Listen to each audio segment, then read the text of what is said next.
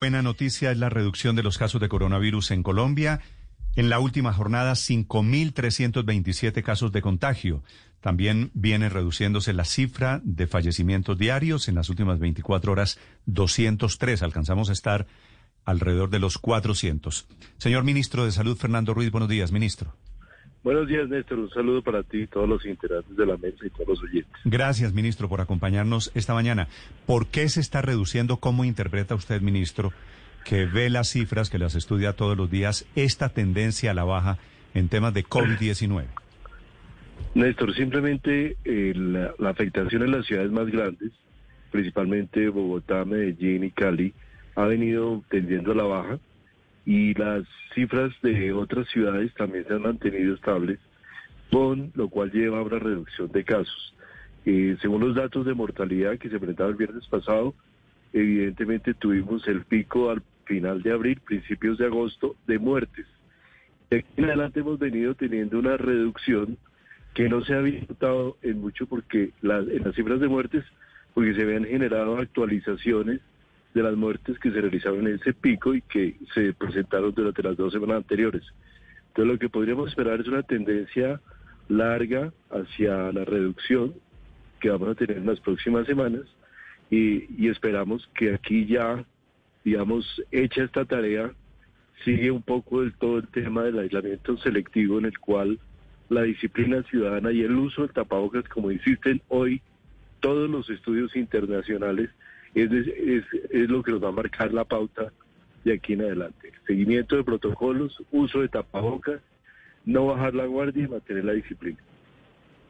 Ministro, ¿y esto significa que de aquí en adelante la cifra debería, ambas cifras en realidad, la de contagios y la de muertos, deberían seguir bajando? Yo, si nosotros esperamos que sí, eh, los, los modelos que hemos analizado con entre el Ministerio de Salud y Instituto Nacional de Salud nos indican ya que estamos en curvas descendentes en casi todas las ciudades del país, con excepción de Cúcuta, Bucaramanga y Valledupar, que ya son ciudades de tamaño menor. Entonces lo que uno esperaría es que el número de contagios y el número de muertes vaya, siga reduciendo. Listo. Esta reducción en las cifras de contagio es porque se están haciendo menos pruebas. Y se lo pregunto porque estuve hablando hace poco off the record con una fuente del Instituto Nacional de Salud y me dijo que las pruebas para coronavirus han caído y han disminuido en un 40%. ¿Es eso cierto? Han disminuido no tanto en un 40%, alrededor de un 28%, 30%, 30%, pero es que la reducción de pruebas es un, es un indicador también de la reducción de la demanda de pruebas en la medida que la gente no se enferma, no tiene sintomatología, pues van demandando menos número de pruebas y eso es lo que hemos visto en los últimos días. Incluso hoy en día tenemos mayor acceso a pruebas en la medida que las pruebas de antígeno, que son mucho más económicas y mucho más... Mm, ministro. Por parte del territorio nacional, de manera que no es que por las pruebas tengamos menos casos, sino que por la reducción de la demanda y el mejor contagio vamos teniendo menos pruebas. Esto también se ve en otros indicadores muy importantes.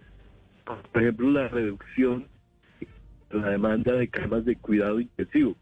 Si hubiera más casos y severos que no los dejarían haber, mm. no tendríamos hoy en día como tenemos cerca del 40% de disponibilidad de camas de cuidado intensivo para COVID. Ministro de las... bajando en todas las ciudades del país. De las, de las cifras diarias, la cifra de hospitalizados tiene una reducción muy drástica. Pasamos de un día para otro de 20.000 hospitalizados a 11.000. Digo, de un día para otro. ¿Qué explicación tiene eso? Esto, es, esto son actualizaciones de datos. Realmente las reducciones se dan de manera abrupta, pero sí hay una tendencia a la baja de manera importante en hospitalizados, en cuidado intensivo y también en cuidado intermedio. Eso nos indica que, digamos, eh, efectivamente tenemos menos pacientes que severos que necesitan hospitalizarse, y por lo tanto también tenemos menos contagios y lo que uno espera es que siga reduciéndose el número de fallecidos. Sí, señor ministro, el eh, gobierno es consciente de que hay críticas al número de pruebas, como le decía Paola, diariamente. ¿Estas pruebas se van a quedar en qué nivel? ¿Cuántas pruebas diarias es la aspiración suya? ¿Van a bajar? ¿Van a subir las pruebas, los test diarios que hacen de coronavirus? Nosotros tenemos una capacidad instalada de PCR, de PCR, eh, de pruebas de PCR que en laboratorios ya instalados que puede estar rondando alrededor por encima de las 35 mil pruebas. Mm. Y tenemos una disponibilidad de, pruebas de antígeno que son según la demanda y la mayoría de las EPS las ha venido adquiriendo, de manera que esa capacidad existe. Lo que importa aquí es que vamos a ver el comportamiento de la demanda en la medida que tengamos menos contagios. Ministro, las grandes ciudades de Colombia parecieran ya haber alcanzado el pico de la pandemia y empiezan a disminuir el número de contagios, pero hay otras regiones que están subiendo. Veo, por ejemplo, ayer el departamento del Huila, veo, por ejemplo, el Tolima. ¿En qué sitios ahora deben tener mayor cuidado por cuenta del coronavirus? Yo creo que, uy, excelente pregunta. Yo creo que debemos tener cuidado en todas partes, en todos los sitios, porque en las ciudades que ya pasaron el pico, ciudades que ya bajaron y están prácticamente al nivel de cero muertes o muy cercanos a cero como Barranquilla, Cartagena, Tumaco, Leticia, en esas ciudades hay que mantener de todas maneras el cuidado porque pueden haber rebrotes. Eso es absolutamente claro. Nos descuidamos, nos acercamos, quitamos el distanciamiento social y se nos genera inmediatamente una posibilidad de contagio.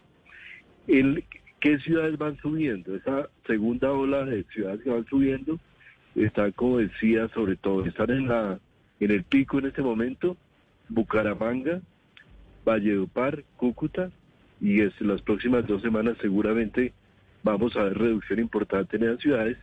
Y hay otras que están ascendiendo, como es, eh, que tú mencionas, Neiva, eh, Ibagué, la misma Armenia, Pereira, y hay otras ciudades que van aún más atrasadas, como un poco como Manizales, de esta manera que, que digamos, vamos a seguir viendo ciudades subiendo al pico, pero ya por el tamaño y población de estas ciudades, eh, el impacto nacional va a ser menor, pero eso no quiere decir que vamos a mantener una estricta atención y el manejo en esas ciudades, lo cual persistirá probablemente los siguientes dos o tres meses. Eh, ministro, eh, sobre el número de pruebas, ustedes nos habían dicho eh, en meses anteriores que era muy importante hacer el rastreo epidemiológico, hacer como la búsqueda activa. Y ahora usted nos está diciendo que, que también han bajado es porque la gente las demanda menos. ¿Qué ha pasado? ¿Es difícil aspirar a hacer un rastreo epidemiológico con miras a, a de pronto tratar de suprimir la pandemia? ¿Renunciamos un poco a eso? No, no, no, de ninguna manera hemos renunciado. En estos momentos donde precisamente estamos montando con mayor energía toda todo el programa PRAS, en lo que buscamos esencialmente es aislar a la persona que está contagiada. Pero aquí vuelvo, y, obviamente la búsqueda es que allí nos incremente el número de pruebas y que podamos consumir el excedente de pruebas ya no en personas enfermas, sino en personas sanas o en personas asintomáticas de las cuales debemos hacer aislamiento, los que llamaríamos contactos de las personas enfermas. Y allí se va a dirigir toda la, toda la estrategia del gobierno. ¿Por qué? Porque en este momento que estamos en el descenso es cuando se vuelve más relevante poder aislar a las personas para evitar los rebrotes. Y en esto los vamos, es el, ese es como toda la, la estrategia fundamentalmente hacia incrementar la hacia montar en, eh, en diferentes ciudades la el programa Paz. Pero lo importante aquí como mensaje para la comunidad es que la prueba es importante, pero lo más importante es el aislamiento. Y eso lo están diciendo todos los países del mundo. No es que me hagan pruebas y yo me aíslo, sino que yo primero cuando tengo sintomatología me aíslo en conjunto con toda mi familia, ya que usualmente así la prueba se demora dos, tres días, en el momento en que llegue la prueba ya la persona ha realizado el contagio a otras personas. De manera que lo más importante es el aislamiento y todo el esquema de rastreo que estamos en este momento haciendo ya experimentalmente en algunas ciudades, pero que vamos a extender por todo el país. Sí, señor ministro, le traslado una pregunta final de algunos oyentes que me están diciendo a título de queja que las CPS los están haciendo ir hacia su sede para tomar las pruebas COVID, es decir, ya no se están haciendo en la casa, obviamente, y si una persona es sospechosa de tener COVID, salir a hacerse la prueba aumenta el riesgo de contagio en la calle. ¿Eso está bien? Lo ideal es que haya eh, manejo domiciliario de pruebas. En eso estamos realizando. el invito a las personas que tienen que que se a nosotros o a la superintendencia. Pero también es cierto que en la medida que abrimos la economía cada vez los servicios ambulatorios abiertos también se vuelven más importantes.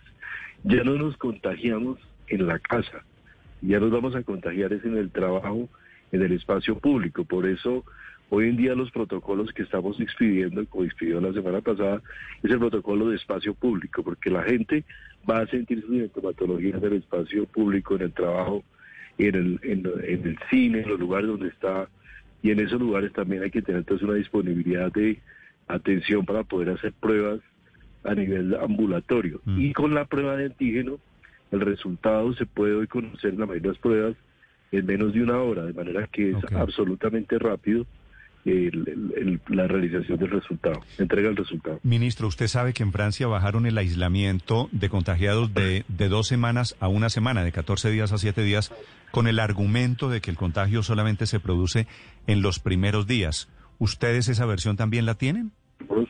Y eh, evidente, hay evidencia de que realmente el periodo crítico son los primeros cinco días, de manera que ahí eh, en la medida que surjan más estudios científicos estaremos seguramente ajustando ese tema. Ok. Ministro, gracias por acompañarnos esta mañana. Le deseo un feliz día. Lo mismo, un saludo para todos. Gracias, señores. El ministro de Salud de Colombia hablando de la reducción en las cifras de contagios en Colombia.